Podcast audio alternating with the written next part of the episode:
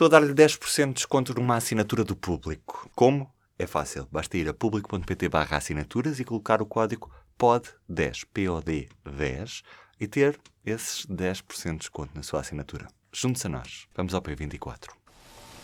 Pela primeira vez em 20 anos, o euro e o dólar alcançaram a paridade.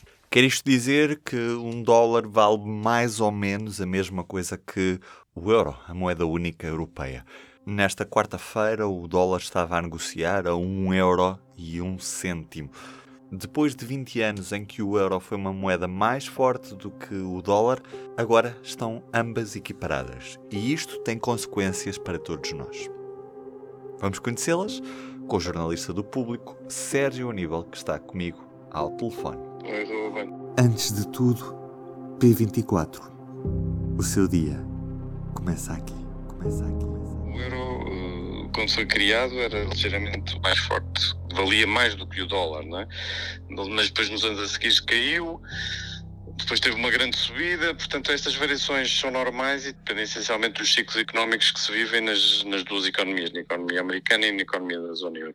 O que nós temos assistido nos último, no último ano tem sido uma, uma perda de valor do euro face ao dólar que conduziu agora ao regresso à paridade, que não acontecia de facto há 20 anos. E as razões têm a ver com o ciclo económico, essencialmente.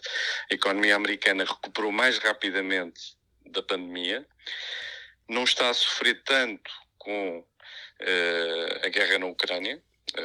A zona euro sofre mais com a guerra na Ucrânia, com os efeitos económicos negativos da, da guerra na Ucrânia, e então o, o, que sucede é que, eh, de facto, a economia americana está mais forte, e isso leva a que a Fed, a Reserva Federal Americana, o Banco Central Americano, esteja a subir taxas de juros mais rapidamente do que o, que o BCE, e isso conduz, é um, um, uma das consequências disso é uma valorização do, do, dólar face ao euro. E isso é mau ou bom para os europeus? O valor da moeda eh, tem efeitos positivos, tem efeitos negativos. Eh, um, um efeito positivo da moeda estar mais fraca é que as exportações europeias ficam mais competitivas nos Estados Unidos. Portanto, é possível, uh, por exemplo, empresas portuguesas de calçado que exportam para o, os Estados Unidos podem, de facto, concorrer melhor contra as empresas americanas ou contra empresas de outros pontos do globo, empresas chinesas que estejam uh, uh, também a exportar para lá.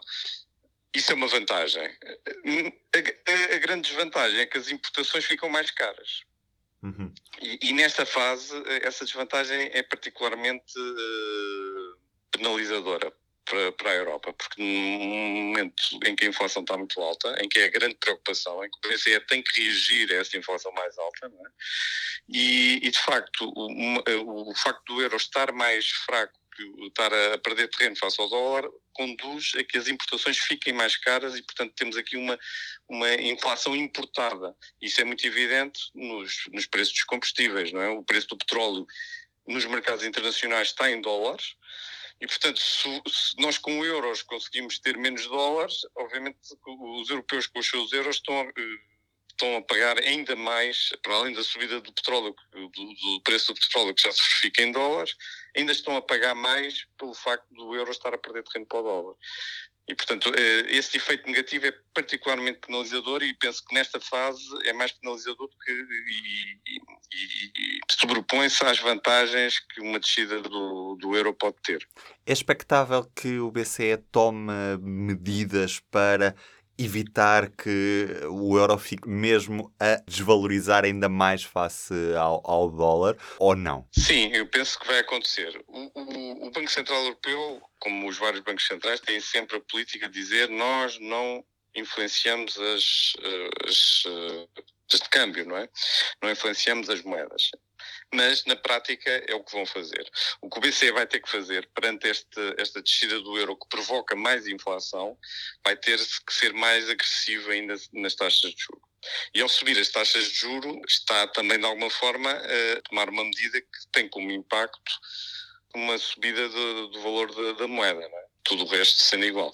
Agora, o problema do, do BCE é que eh, tem do outro lado a Reserva Federal a fazer a mesma coisa. mais. Pois. E, e, com mais força, não é?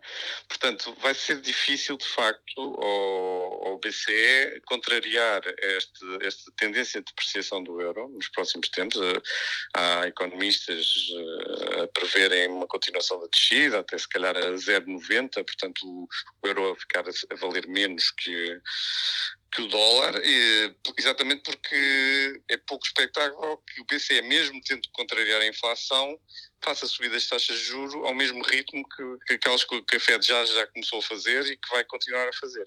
E, aliás, nesse aspecto é, é particularmente relevante o facto da zona euro estar a sofrer com estes efeitos da guerra na Ucrânia, com estas ameaças de, de, da Rússia de fechar o, a, a, torneira do gás à Europa, que poderia prejudicar muito a economia. E, de facto, o BCE, se quiser subir taxas para contrariar a inflação, tem que ter o cuidado também de não levar a, a, economia para uma recessão, muito profunda. Portanto, o BCE está aqui com menos capacidade para, para, tomar estas medidas do que aquelas que têm a FED do outro lado e, portanto, é, é por isso que existe uma expectativa de que a depreciação do euro continue a acontecer. Obrigado, Sérgio. Neste dia em que o público olha para os incêndios, e foram muitos na região centro, também em Palmela, na Península de Setúbal, no Algarve, um país em chamas.